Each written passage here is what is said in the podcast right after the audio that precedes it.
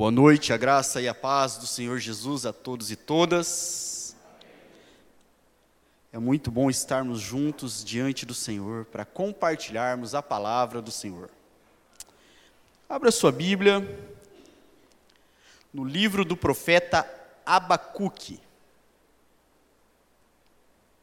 Livro do profeta Abacuque, capítulo 3. Enquanto você acha, é, vou te dar algumas informações a respeito desse livro. É um dos livros mais comentados no Novo Testamento.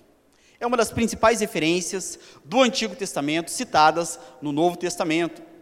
Mas sobre o personagem Abacuque, se sabe muito pouco. Sabe-se que ele viveu no século 7, foi profeta em Judá, que o seu nome é significativo, é emblemático, significa abraço ou abraçar, numa atitude, numa ação de acolhimento. É. Há indícios de que ele morou em Jerusalém e ele tem muitas similaridades com o livro do profeta Jeremias. Não que eles beberam na mesma fonte, mas eles profetizaram a respeito das mesmas demandas de seus respectivos reinos. O propósito e o conteúdo desse livro são os seguintes: primeiro, a justiça de Deus ao lidar com as nações, com todas as nações. Abacuque entende que Deus exerce e executa a sua justiça. Depois, a confiança em Deus a despeito das circunstâncias históricas. Abacuque compreendeu, e nós veremos isso, que mesmo que as circunstâncias estejam desfavoráveis, nós somos convocados a crer, a confiar, que o Senhor tem o governo da história nas mãos e por fim, o castigo de Judá por meio dos babilônios. O castigo de Judá por meio dos babilônios e depois o castigo dos babilônios. O castigo da Babilônia. E esse livro, ele pode ser dividido em alguns diálogos. Porque antes de ser um livro profético no sentido que nós estamos habituados, onde um profeta é levantado por Deus e ele fala a um rei, a um sacerdote ou a uma nação. Abacuque vai por outro caminho. Abacuque ele expressa para Deus dúvidas sinceras, dúvidas profundas que residiam no coração dele, dúvidas como aquelas que muitas vezes eu e que você, que nós temos. Abacuque abre o coração diante de Deus.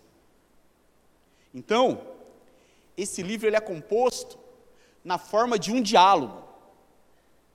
E ele pode ser dividido da seguinte forma: o, dia, o primeiro diálogo. Abacuque questiona a justiça divina. No capítulo 1, do 1 ao 11, você verifica isso.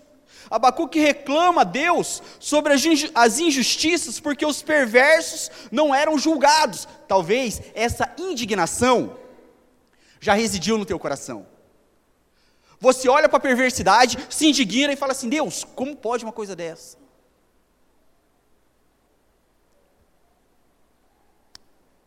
E, depois da reclamação de Abacuque, Deus o responde. Deus responde que essa geração de ímpios, a geração de ímpios que ele estava vendo, a geração de opressores que ele estava vendo, seria castigada. Porque até o momento, apenas os vizinhos maus de Judá eram castigados. Mas agora, Deus castigaria o seu povo. Isso surpreende Abacuque. Não era isso que ele estava pedindo.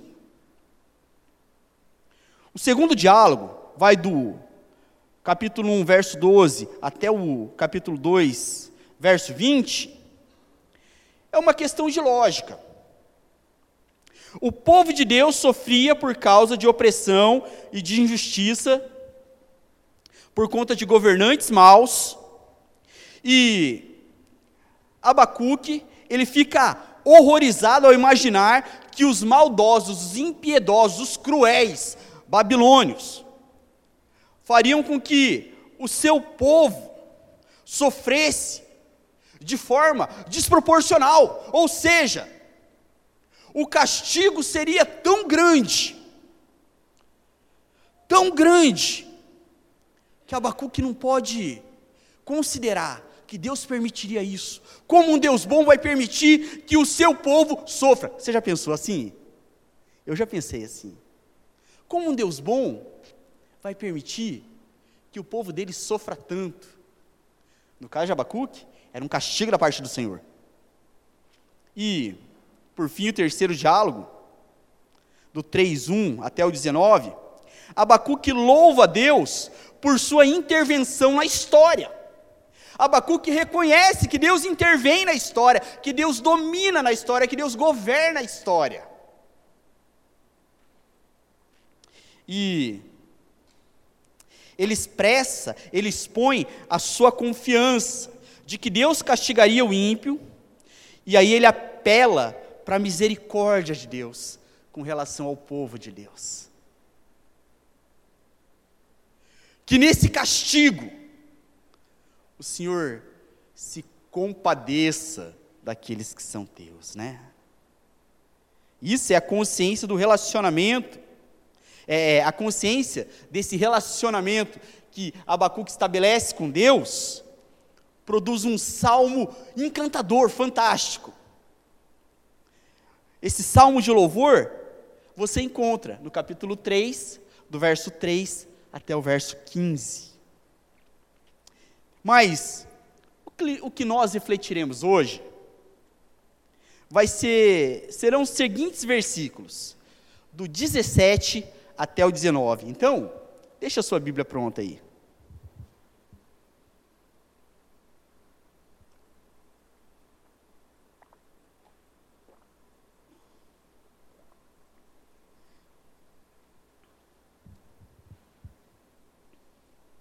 Verso 17, ele diz assim: Porque ainda que a figueira não floresça, nem haja fruto na videira, ainda que decepcione o produto da oliveira e os campos não produzam mantimento, ainda que as ovelhas da malhada sejam arrebatadas e nos currais não haja gado. Veja bem, todos nós sempre esperamos de Deus o melhor para as nossas vidas. Nem sempre nós temos a consciência clara que Deus está fazendo o melhor.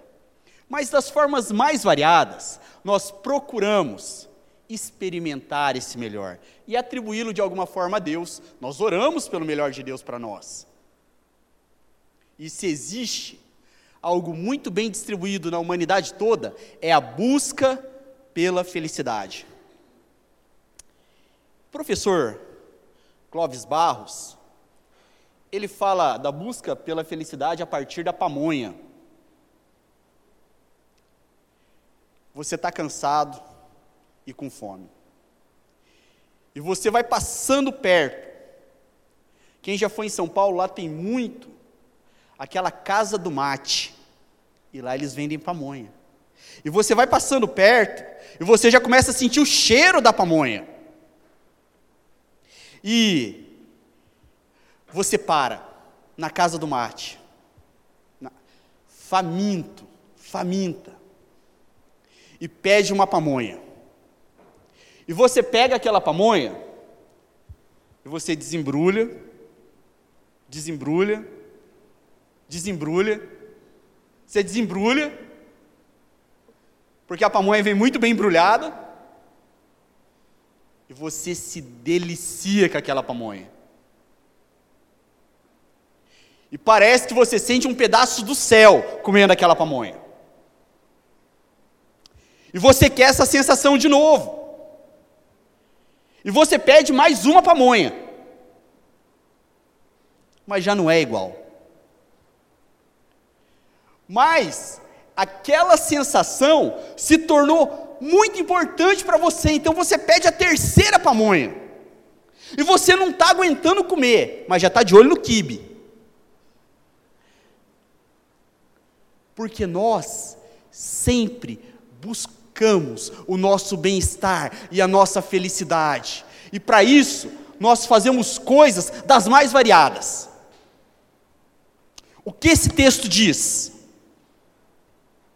Que ainda que dê tudo errado, pensa numa sociedade agrícola, como era a sociedade de Abacuque. Se não tivesse figueira, se ela não florescesse, se não houvesse a azeitona, o produto da oliveira, se os campos não produzissem seu mantimento, não houvessem ovelhas, nem gado, o que ele está dizendo? Ainda que não haja nada com o que eu me alimentar e alimentar a minha família. Perceba que se tem uma palavra que define esse versículo é escassez. É um cenário difícil para nós imaginarmos. Mas era a realidade do profeta. Naquele tempo, não havia água potável. Precisavam do fruto da videira para se nutrir. E não ter como colher azeitona e não ter azeite, e não ter o produto da terra. Escassez. Não teria carne. Escassez. O quadro que nos é apresentado aqui é um quadro de escassez severa. Talvez a imagem mais próxima que nós tenhamos disso é quando nós vemos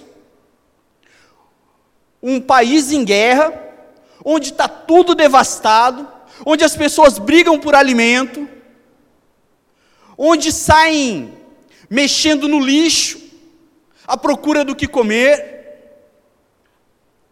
É essa realidade descrita pelo profeta. Esse versículo representa uma cena forte e catastrófica, profundamente assoladora, onde não se tem com o que se alimentar. É a plenificação da escassez. É uma clara representação de quão transitória são as situações da vida. Porque no período em que Abacuque está tendo esse diálogo com Deus, nada disso estava acontecendo, mas aconteceu depois.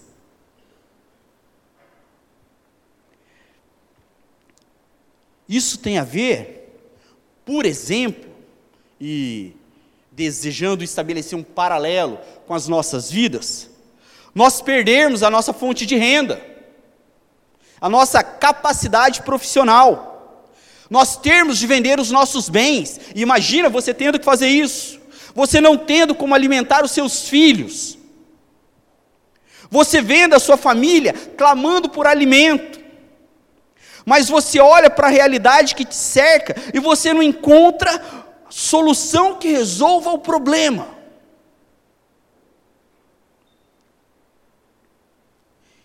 E essas pessoas vitimadas por essa descrição do profeta Abacuque, elas estão fadadas a morrer de fome, e na mais absoluta miséria, sem ter como ajudar ou como receber ajuda de alguém.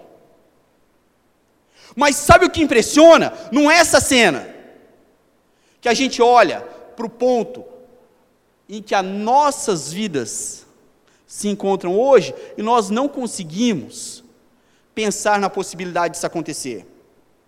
O mais surpreendente está no versículo seguinte, o verso 18, acompanha comigo. Todavia eu me alegrarei no Senhor e exultarei no Deus da minha salvação. Alegria aqui tem a ver com a mais absoluta forma de maturidade cristã.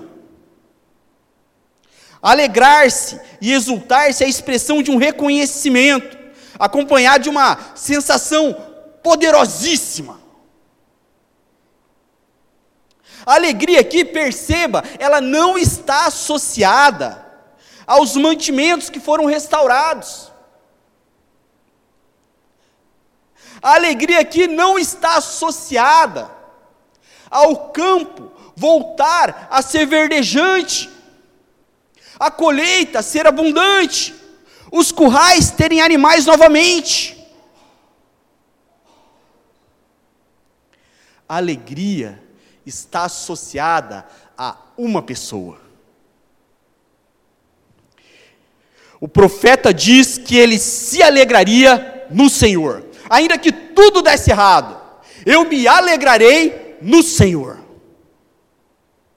Talvez no seu coração você pense assim, pastor, é difícil, hein? Porque quando as coisas estão ruins, a primeira coisa que eu faço é reclamar. Pastor, talvez seja difícil, porque quando as coisas estão ruins, a primeira coisa que eu faço é pensar num plano B, num plano C, num plano D, até tudo se resolver. E aí eu te glorifico. Eu peço oração para todo mundo. E depois que está resolvido, eu te glorifico. O profeta diz que, apesar de todo o cenário desfavorável, desfavorável à vida, ele se alegraria no Senhor. Essa é a verbalização de quem compreendeu que apenas e tão somente no Senhor está o verdadeiro alimento que preenche e que supre a alma. Queridão, queridona, você não vai encontrar satisfação plena em absolutamente nada que não seja a pessoa do Senhor Jesus. Não existe realização plena fora da pessoa do Senhor Jesus. Você foi criado por Ele e para Ele.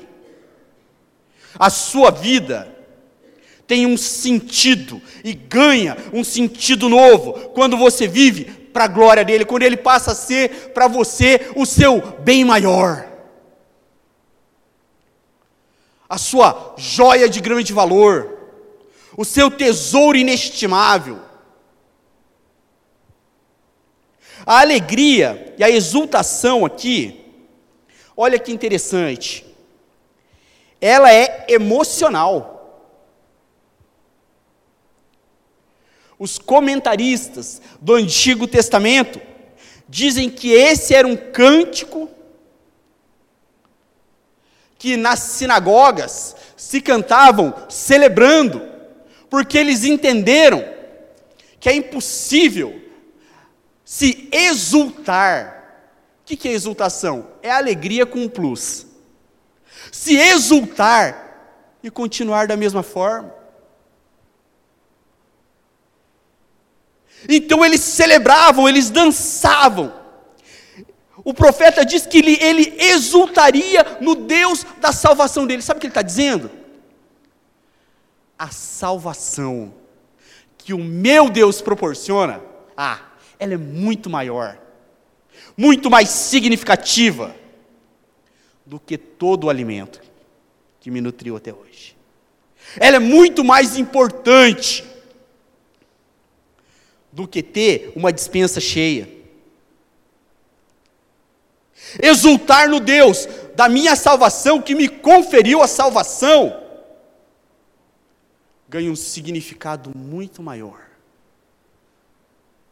do que tudo aquilo que pode trazer alegria momentânea, como a primeira pamonha.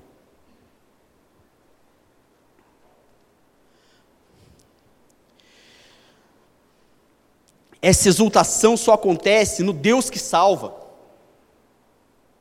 no Deus que salvaria ao fim o seu povo. E não temos como olhar para esse texto e não dizermos que ele aponta para Jesus.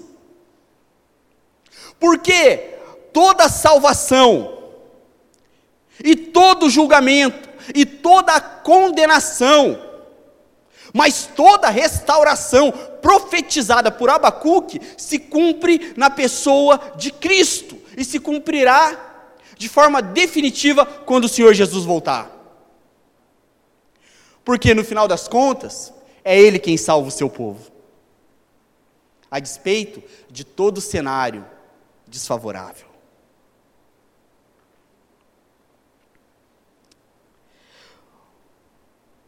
O que traz alegria, alegria de fato, exultação de fato para o coração, são as conquistas profissionais. São as promoções que os filhos recebem.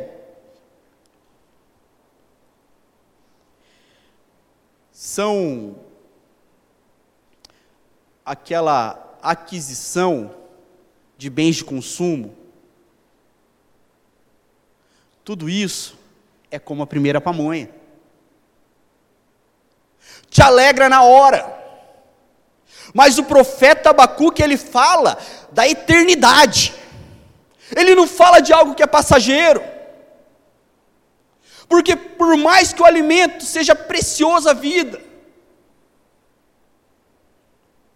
ainda assim ele é passageiro. O que Abacuque está dizendo é o seguinte: existe algo mais sublime, muito mais importante do que as minhas necessidades físicas.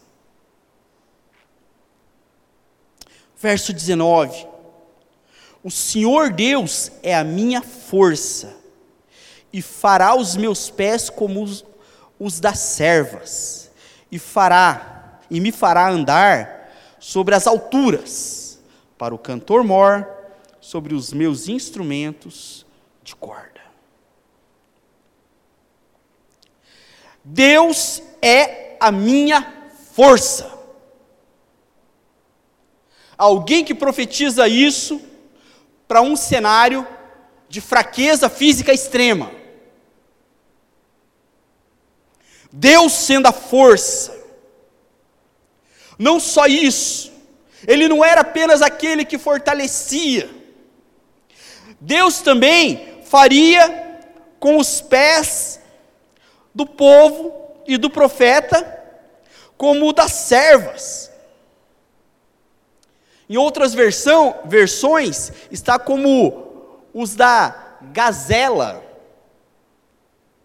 A gazela, ela subia nas montanhas altas e ficava com os quatro pés sobre uma rocha. E ali ela se sentia protegida dos predadores que não conseguiam alcançá-la. Isso designa então proteção, segurança. É o Senhor que faz andar, que faria então o povo andar sobre as alturas. Mas que povo? O mesmo povo que passou por aquele cenário degradante, que transpôs aquela realidade.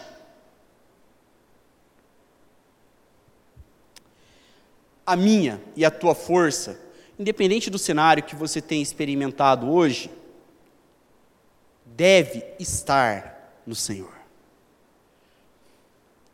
Não existe nada que possa te fortalecer como o Senhor. Você deve buscar o alimento e o fortalecimento espiritual naquele que tem como te fortalecer não de forma transitória, mas de uma forma que tem a ver com a eternidade. A sua segurança deve estar no Senhor, e eu me lembro do salmista que ele diz que uns confiam em carros, outros em cavalos. O que ele estava dizendo era assim: existe a guarda do rei, existe o exército, mas nós, nós confiamos em Deus, nós faremos menção do nome poderoso do Senhor. A sua segurança está no Senhor. Quando o Senhor protege um homem, não há quem possa lhe fazer o mal. Quando o Senhor decide por um fim à vida de um homem, não há quem possa retardar isso.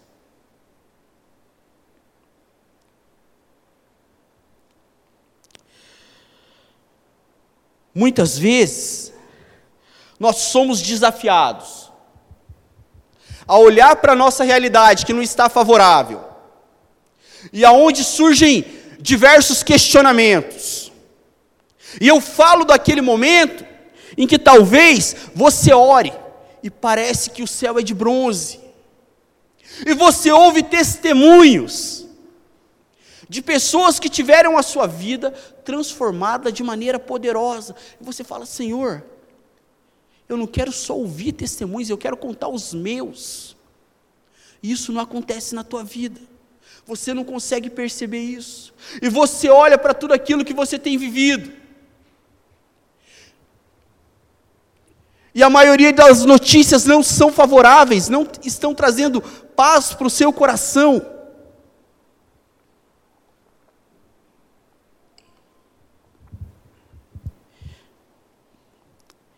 E você questiona Deus. E você fala: Senhor, será que tem alguma coisa errada comigo? Será que o meu mundo está desabando e a responsabilidade é minha? Porque a minha irmã, Senhor, olha para ela, corintiana.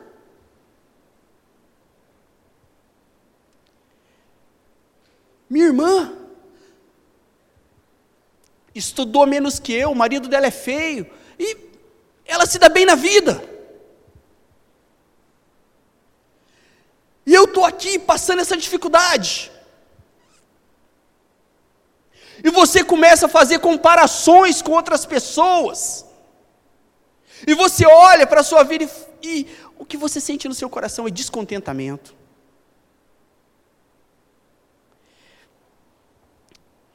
Texto que nós lemos nos ensina a olharmos para as nossas vidas e para o Deus que governa as nossas vidas com maturidade.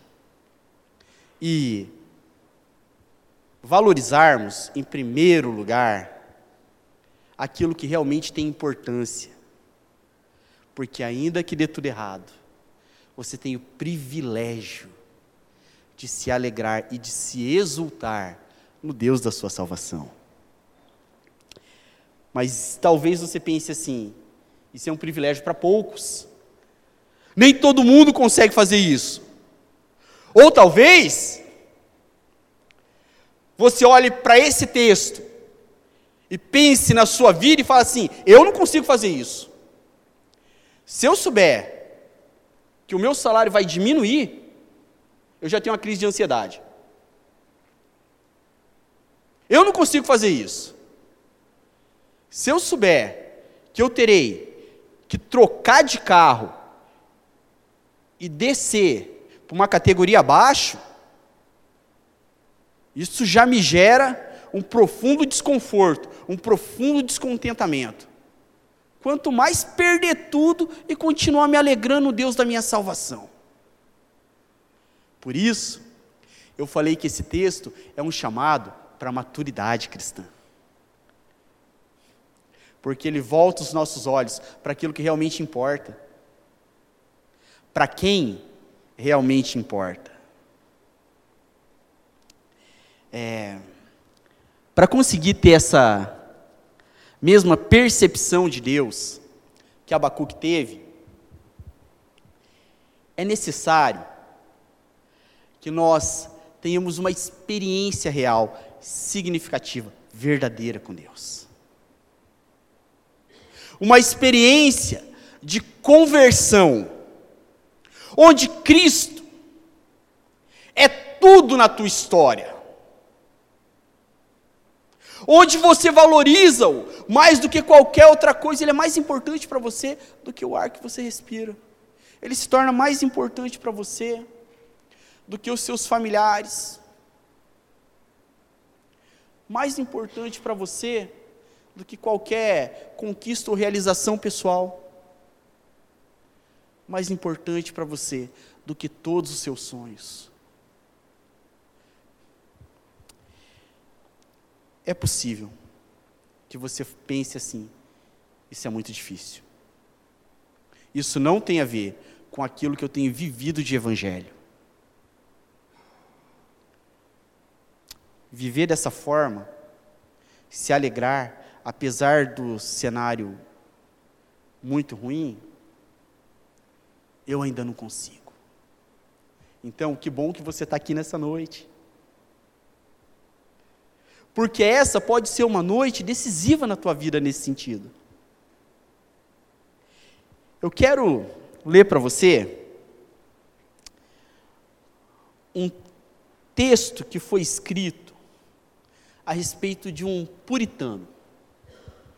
Um homem que serviu a Deus e que teve uma experiência tão profunda com Deus, tão singular com Deus, tão transformadora com Deus, que a vida dele nunca mais foi a mesma. O texto começa assim, presta atenção. Prosseguindo em seu caminho, os seus pensamentos começaram a dilatar-se e a elevar-se cada vez mais, como as águas da visão de Ezequiel, até que, por fim, se tornaram uma transbordante enchente. Tal era a intenção que a sua mente alimentava, tão arrebatadores eram os sabores das alegrias celestiais, e tal era a plena segurança do seu interesse nisso, que ele perdeu completamente a visão e a percepção do mundo e de todas as preocupações daí decorrentes. E durante algumas horas ele ficou sem saber onde estava. E isso mais do que se ele tivesse caído no sono em seu leito. Chegando exausto a uma certa fonte, sentou-se e lavou-se, desejando ardentemente que se aprovesse a Deus. Este fosse o lugar da sua partida desse mundo a morte apresentava-se a seus olhos o rosto mais amável que ele já tinha visto, exceto o rosto de Jesus Cristo. O que o deixava assim, de modo que ele não se lembra de que, embora morrendo, sequer tivesse pensado em sua querida esposa, filhos, em qualquer interesse terreno. Chegando à sua pousada, a influência ainda continuava impedindo o sono. A alegria do Senhor continuava mais e mais a transbordá-lo, e ele se sentia como um habitante de outro mundo.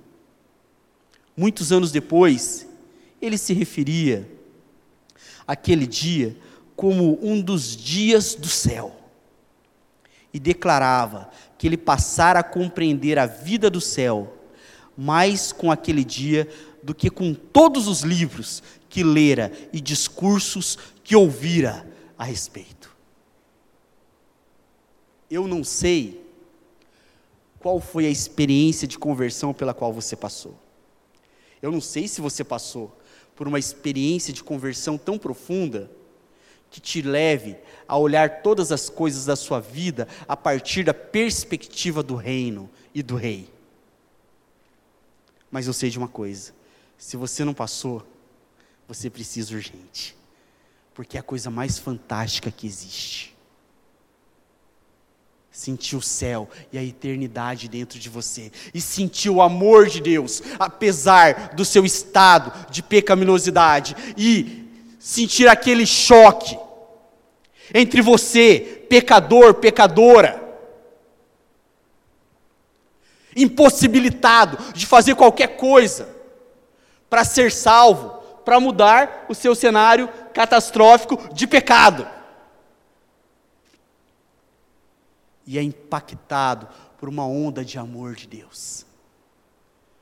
Que você não consegue sistematizar, mas você sabe que isso só aconteceu porque o próprio Deus enviou o filho dele para morrer a morte que eu e que você deveríamos ter morrido. Apenas e tão somente pessoas que passaram por essa experiência tão profunda, impactante, consegue vislumbrar cenários catastróficos, olhar com a esperança do reino, se ver como agente de mudança, como profeta para aquela situação, como pessoa que se alegra e que se exulta, porque o Deus é um Deus de salvação. Eu quero, nessa noite, orar com você e pedir ao nosso Deus que está presente aqui, que traga para a sua vida uma experiência assim, real, verdadeira, transformadora impactante. Dizem que uma conversão genuína pode se assemelhar à batida de uma carreta com fusquinha. Nada fica como era antes. Ele faz nova todas as coisas, inclusive a maneira com a qual você olha para cenários desfavoráveis. Se coloque em pé. Vamos juntos ter uma palavra de oração? Mas sabe o que eu queria? Talvez você olhe para a sua vida e você pense assim: eu preciso de mais de Deus. Eu realmente preciso de mais de Deus. Eu quero mais de Deus. Eu quero poder olhar para a vida, independente da situação, ter o sentimento que o Senhor deseja que eu tenha e viver da maneira que o Senhor deseja que eu viva. E amar o Senhor numa intensidade contagiante. E talvez isso seja verdade para o seu coração. Sim, talvez você queira mais de Deus. E talvez você também perceba que Deus quer mais de você, que Deus quer mais do seu coração, que Deus, inclusive, quer aquelas áreas do seu coração que você está retendo, aquelas que você resiste em abrir mão e entregar. Eu quero orar por você nessa noite. Feche seus olhos e, primeiro, fala você com Deus.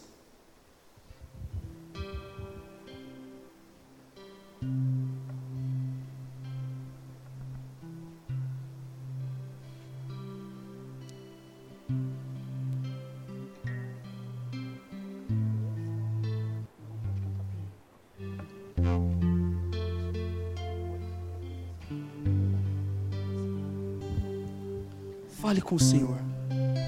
Talvez haja algo que você precisa entregar para Ele nessa noite.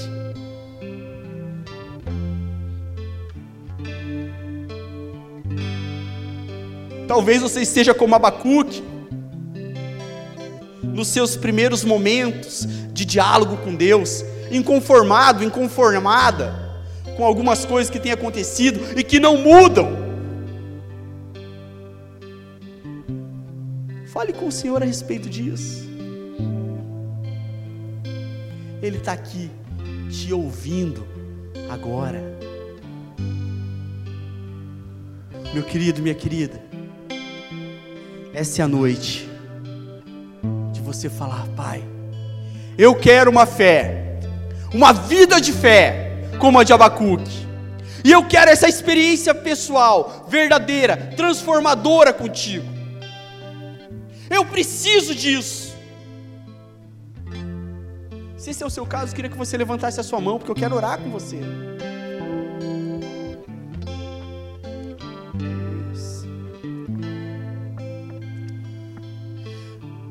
queria chamar aqui os presbíteros. Wilfried, vem aqui para me ajudar. Irapuã, vem ajudar. Você que levantou as suas mãos, vem aqui, os presbíteros vão orar pela sua vida. Nós vamos clamar a Deus pela sua vida. Sai do seu lugar, vem aqui, nós fazemos questão de orar por você, ter uma experiência profunda com Deus, transformadora, restauradora. É algo maravilhoso. E Deus pode mudar algo na sua história. E muitas coisas podem nunca mais ser igual. Porque você falou, eu quero crer como Abacuque. Eu quero viver uma fé viva, genuína. E eu preciso dessa experiência com Deus.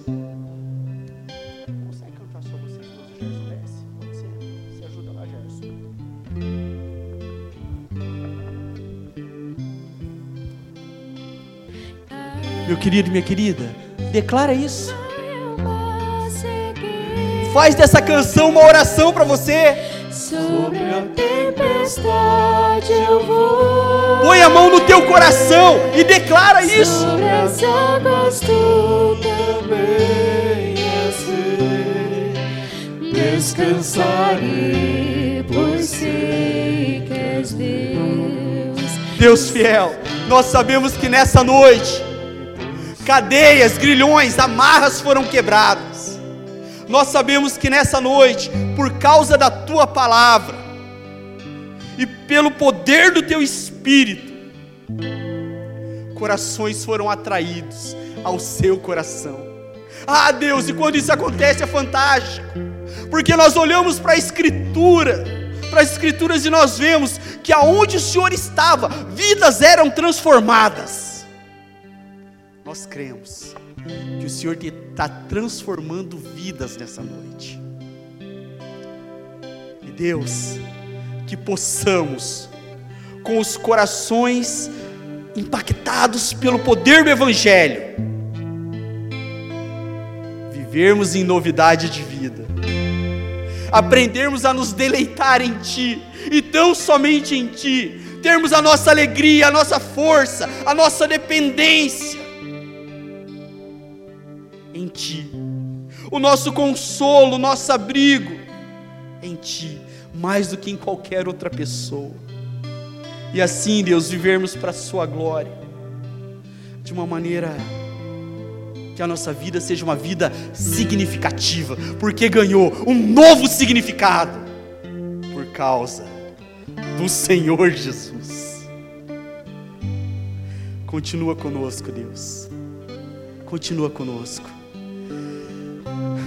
que possamos, dia após dia, crescer nessa graça e no conhecimento do Senhor Jesus.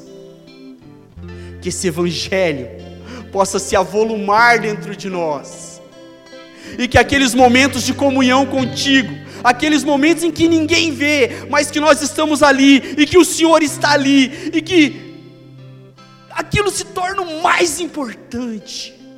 Ah, Deus que nós tenhamos mais momentos assim momentos de comunhão, de quebrantamento, de se derramar na Sua presença e saber, Deus, que o Senhor está presente e que isso basta. Que sejamos uma igreja que te ama e que vive essa comunhão como quem ama, para a glória do Seu nome, no nome do Senhor Jesus em quem nós nos alegramos, em quem nós exultamos. Aleluia. Estenda suas mãos para receber a bênção do Senhor. Que o amor de Deus, nosso Pai, a graça maravilhosa do Senhor Jesus, a comunhão, presença, a unção do Espírito Santo de Deus, esteja conosco hoje e para todos sempre. Amém.